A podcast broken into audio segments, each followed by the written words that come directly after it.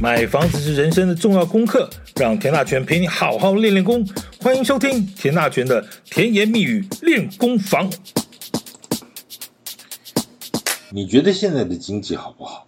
我讲的是个人体感温度，跟什么 GDP 啦、台经院啦、中央银行、美国联准会都无关啊。反正日子就是这么一天一天的过，你好也一天，坏也一天，你何不让自己过得快乐一点？这种话基本上都是属于还算平安又快乐的人说的。如果你正面对着事业、财务或生活上的关卡，哪有什么好一天坏一天？那今天可能都过不去，哪来的明天？我讲的状况很现实，也很残酷。实际上，这个社会上有太多真正经历过这种今天啦、这个礼拜啦、这个月可能都过不去。所谓一文钱逼死穷秀才，再大的理想抱负，撑不到成功那一天就挂了，在日出前的一秒钟挂掉，那种遗憾可多了。干嘛讲的那么灰色？我的意思其实是，如果你现在觉得日子过得还 OK，你可能真的比很多很多的人幸福太多了，请好好珍惜。有感而发吗？一点点吧，哈。那天看到某个新闻啊，就差不多是个什么类似路况的新闻。记者说，呃，过马路被撞倒的是一位五十几岁的老翁。什么啦？你你会你五十几岁老翁，你这个小记者，你到底会不会讲话？哎，想起自己也三十出头了，也是要好好珍惜光阴啊。哎，反正知道人就知道，我差不多真的是三十出头。好了，不扯了，好好讲正经的。你觉得现在经济好不好？你也许听过像什么国富统计调查，这不是那个我们国富啊，它是。国富民强，国家的国，富有的富哦，国富统计调查啦，怎么台湾超额储蓄率有多少多少啦，烂头寸有多少多少啦，银行目前放款状况如何如何啦？来，今天就来跟大家聊聊实物上这些跟钱有关的事情啊。先讲一下台湾到底多有钱呢？有很多很多的指标可以参考，像刚刚讲的国富调查了哈。那因为这是行政院主计处做的啊，它每年大概都是四月份左右呢，公布前两年的一个数字，不是前两年就是前年啊的一个数字。像今年呃四月份公布的是二零二一年的一个数字。老实说，这个时间落差两年了啊，你现在再回头去看二零二零年，可能很多事情搞不好你都忘了，呃。你再回头看看那些数字，除非你是做这种所谓的长期的研究，否则对一般的朋友来说呢，那些数字可参考的实质效益相对是很有限的。我随便讲一个就好。你还记得二零二一年的股市表现如何吗？你记得那一年在封关日冲上一万八千多点吗？那一年政府光是证交税就收了噼里啪啦的多了哈。你如果记得这件事情，其实也许表示你当年做股票确实有赚到一些钱。那如果你忘了呢，可能代表你在二零二一年股市里头赚到的钱，大概在二零二二年就去年呢，大概就赔光了啊。哎，这这这很多很多我很多的朋友都是这样的啊，其中包括不乏其股市专家哈、专业这个投资分析师等等等等啊。好，那除非呢，除非你把股市里赚来的这个钱呢，就下去买了房子，否则呢，前年赚的在去年赔掉一半以上的，应该是占绝大多数了啊。那现在如果我现在跟你讲说，二零二一年的国富调查，那除非你买了房子，否则你是不是穷伤心一场？我讲两次了啊，除非你买了房子，当然了。如果你当年只赚了个八万、十万或者二十万，了不起五十万吧，哈，在股市赚这样子，也许距离买房子可能还有点远了。但是买套新沙发、换个大电视、新冰箱，甚至把家里头小小装潢一下，这个可能还是有的。我想这也是大多数人的一个生活形式，或者啊、呃，平常用钱的方式啊，呃，平常将就就将就啊。如果手上真的有一点点，有一笔呃还有点数啊，这样的一个钱呢，通常是会想要买点什么，换点什么啊，这很正常。有钱可败只需败啊，莫待无钱空拜拜啊。呃，前面的败是败家的败，后面的拜是呃阿弥陀佛拜拜拜求菩萨保佑的拜哈。有钱可败只需败，莫待无钱空拜拜。你不败家，经济要怎么成长呢？台湾到底有多有钱、啊？根据金管会统计到今年六月份的一个资料，六月底的一个资料呢，全台湾金融机构国内总行分行存款余额啊。这里头包括本国银行、外国银行、什么信合社、农渔会、中华邮政啊，全部加起来，一共是五十七兆两千两百八十八个亿啊，两五十七兆二二八八亿，五十七兆是什么 feel？不要问我，我承认我有想过，但是不知道这辈子有没有机会看一下啊，只要让我看亲眼能够看到一兆现金就好啊。或许再让我摸一下哈，大概也是此生了无遗憾的事了。二零二二年的全年存进银行，就去年啊，存进银行是三兆四千六百七十二亿啊，增加的然后，也就是说每个月平均增加两千八百八十九个亿，意思就是说从二零二二年的十二月三十一日减掉二零二一年十二月三十一日一月一号的数字啊。减掉十二月三十一号的数字，就是全年增加了三兆四千六百七十二个亿，啊，三点四四六兆了哈。你知道假日是休息吧？银行假日是休息的啊，一个礼拜基本上就是营业五天了哈。也就是说呢，一个月增加两千八百八十九个亿，除以银行有正常上班的二十天。你全台湾一天呢，大概存进银行的就是一百四十四个亿。你说呢？其实也不用上银行上银行上班才能存钱呐。现在便利商店也有 ATM 呐，也可以存呐。是啦，如果你在 ATM 的那个便利商店的 ATM 里头存存个三五千，OK，你也许存个两三万也 OK。你试着站在那边存个一百万看看。啊，这这个基本上不会有人会干这种事的哈，所以大部分我刚刚讲的就是说，如果银行上上下班正常的状况下，一天存进银行，台湾人哦，一天存进银行，你不管是活存、定存什么什么各样各式各样的支票存款，夯不啷当，每一天就是一百四十四个亿了，这是多么恐怖的一个数字啊！好，去年存了那么多，那今年呢？二零二三年的上半年存进银行就一兆七千一百九十五个亿啊，很可怕吧？刚刚讲的一年三点四兆，所以今年上半年就差不多刚好是一半，就是一兆七千一百九十五个亿，平均每月就是两千八百六十五个亿，同样也是个非常恐怖的数字了哈。你知道这个数字代表什么意思吗？你有听过央行升息是希望资金回笼，这样的目的呢是希望减少通货的流量，进而可以导致物价的下跌，这就是所谓的升息抗通膨的理论基础。表面上看来，这个数字好像有好像蛮多的哈，应该有达到原本央行所期待的一个目标，因为存款确实有在增加。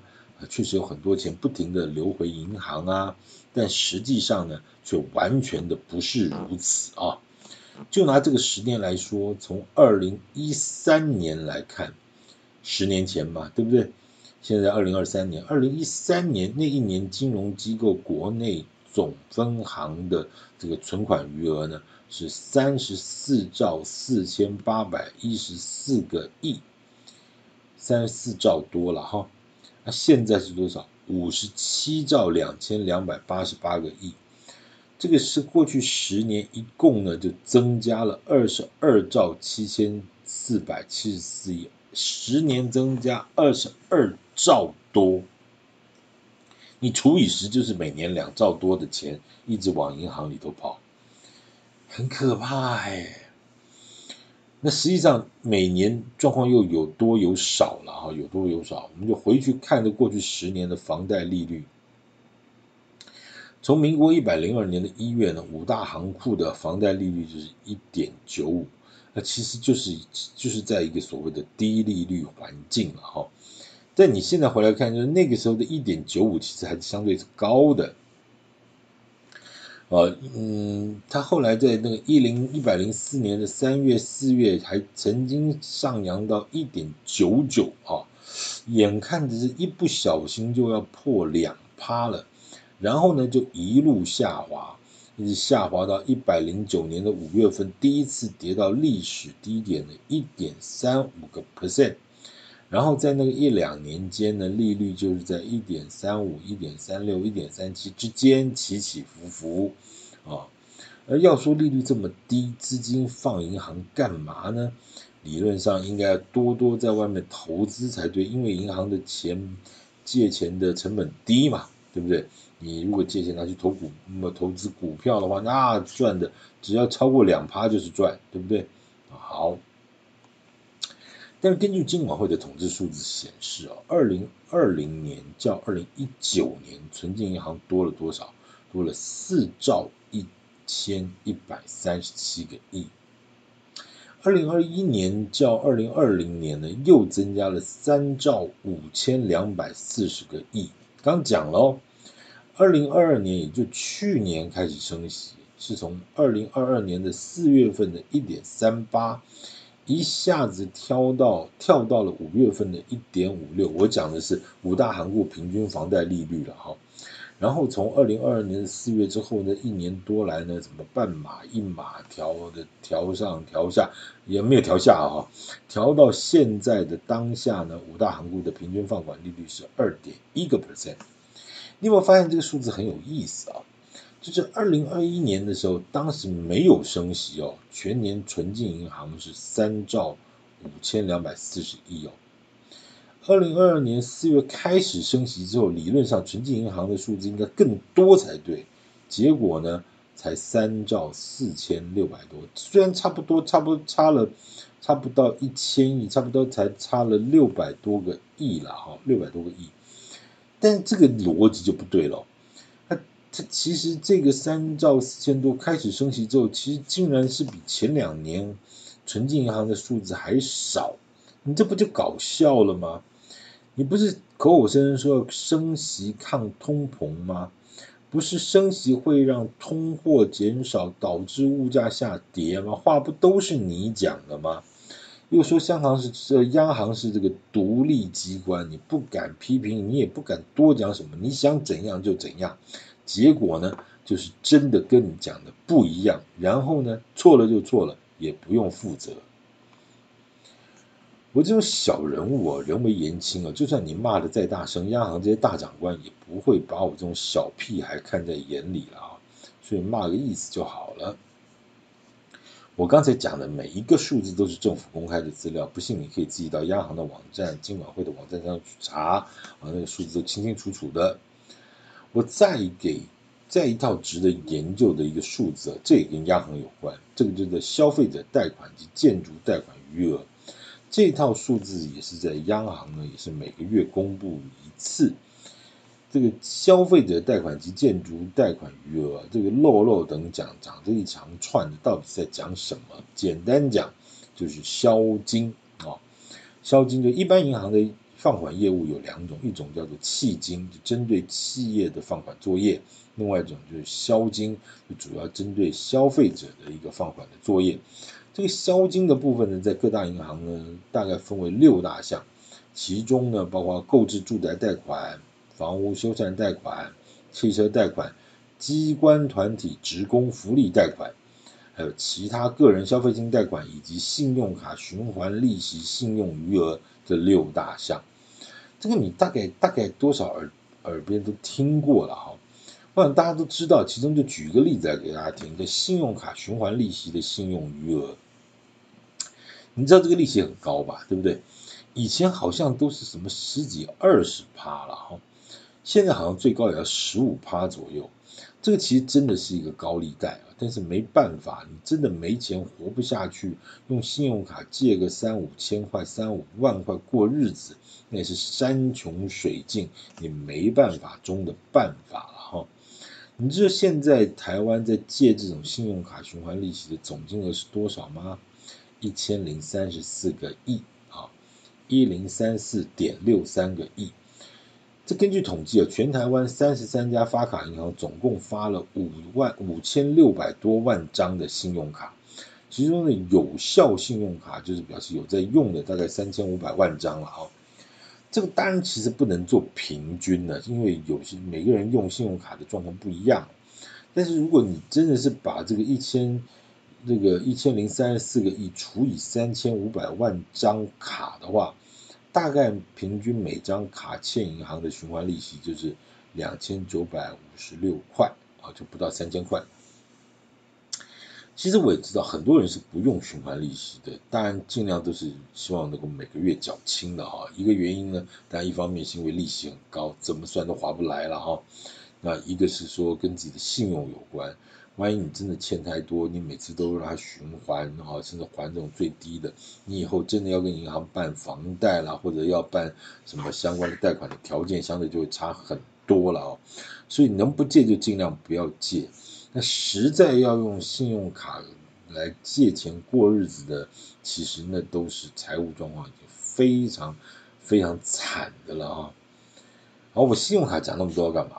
其实我要说的是哦，当房贷利率从什么一点一点三五变一点五、一点六、一点八、二点零、二点一，大家这么斤斤计较的时候呢，其实，在可能在这个社会的某一个角落。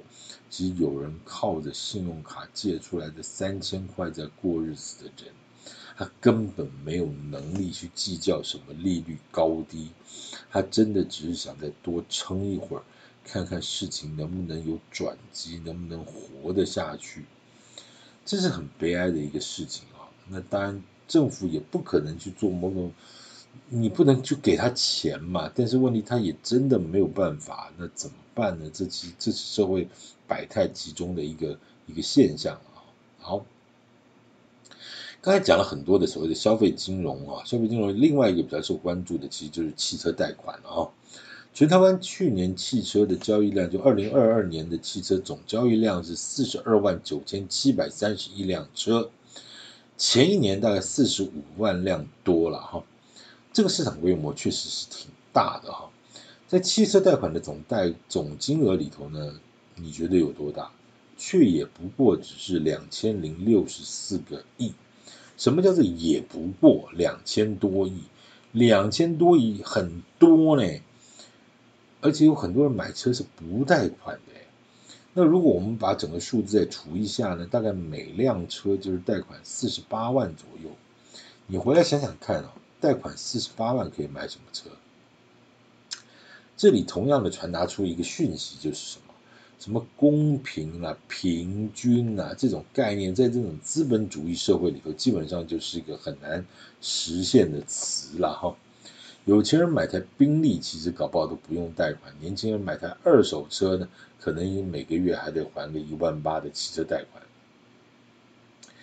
你要怨谁呢？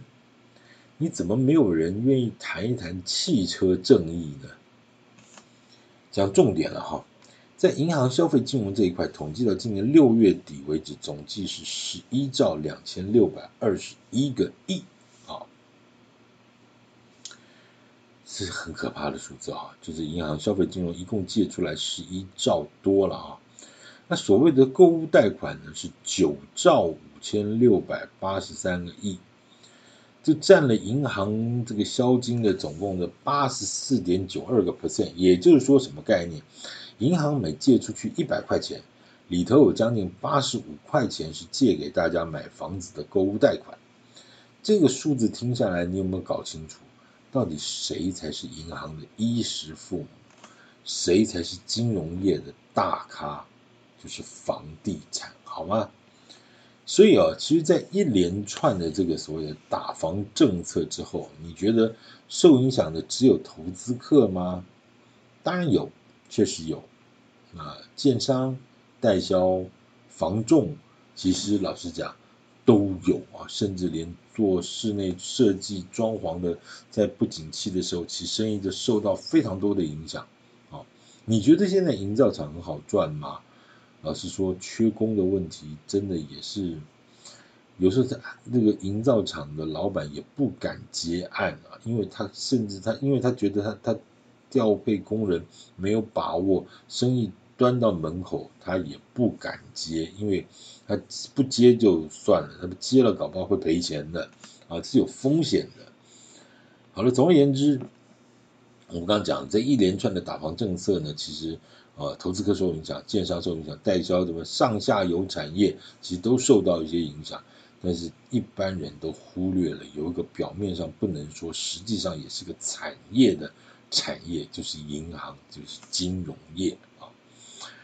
嗯，还好还好呢，还好的就是政府在另外一边呢，最近又开了一扇门，就是推出了一个所谓的新青年安心成家贷款的这个专案。还把放款额度呢从八百万调高到一千万，这才让银行松了一口气哈。